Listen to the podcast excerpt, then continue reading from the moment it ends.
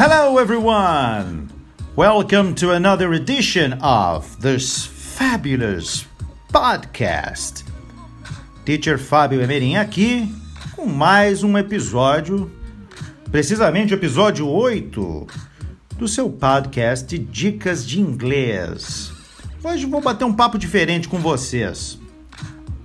Eu sempre digo que aprender um idioma também nos permite nos aprofundarmos sobre a cultura daquele lugar de onde esse idioma vem. No caso, o inglês é uma língua super difundida, uma língua que ela está forte em vários países já. Mas é evidente que a gente pode ver suas raízes na Inglaterra, no Reino Unido, e hum, que é de onde também veio o futebol Tá, e qual é o lance do futebol? Uma pergunta que muita gente se faz, se fazem para mim também. Pergunto por que, que nos Estados Unidos futebol, que já é uma palavra, um termo em inglês, se fala soccer e na Inglaterra eles continuam usando futebol para o nosso futebol, enquanto que também nos Estados Unidos se usa o futebol para aquele jogo que a gente sabe que é o futebol americano, que é engraçado porque a, sequer é uma bola, né? Eles chamam de ball. Mas enfim, seja outro papo.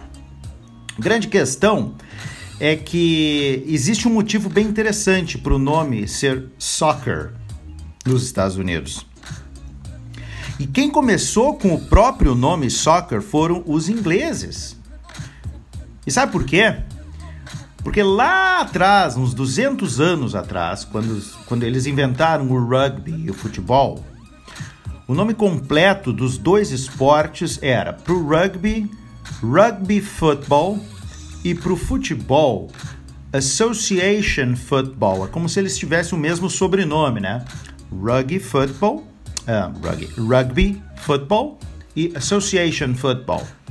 Deu que o rugby football foi apelidado de Rugger. Rugger. Sotaque mais britânico, Rugger. E o Association Football de soccer, sendo soccer uma corruptela, uma deriva de association. Aí, no começo do século XX, os americanos adaptaram o rugby ao seu próprio modo, né, inventando o que hoje a gente conhece como o futebol americano.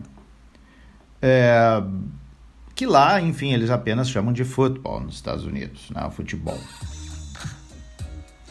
É, o mais curioso disso é que na década de 60, os britânicos ainda estavam usando a palavra soccer, tanto quanto futebol. E foi apenas a partir dos anos 80 que os norte-americanos adotaram apenas o soccer sendo o futebol usado apenas no inglês da Inglaterra. Só que curioso, então tem um motivo e bem interessante para isso, fazer a diferenciação entre o rugby football e o association football.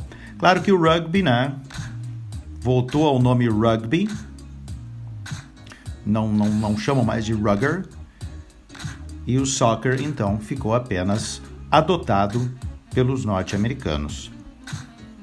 Pessoal, agora você sabe. A próxima vez que alguém perguntar para vocês por que será que nos Estados Unidos chamam de soccer e na Inglaterra de futebol, você já tem a resposta. My dear friends. Então essa foi, essa foi a curiosidade, né? Foi uma dica uma, mais uma curiosidade sobre a língua inglesa para vocês. Lembrando que o podcast Dicas de Inglês vai estar sempre sendo diário, pelo menos até até eu não aguentar mais. E o significado de não aguentar mais significa eu não conseguir dar conta de tanta coisa. Mas até lá, enquanto eu puder, seu querido podcast Dicas de Inglês estará aqui para te ajudar nos estudos do inglês. Certinho? Era isso. Ficamos por aqui. See you next time.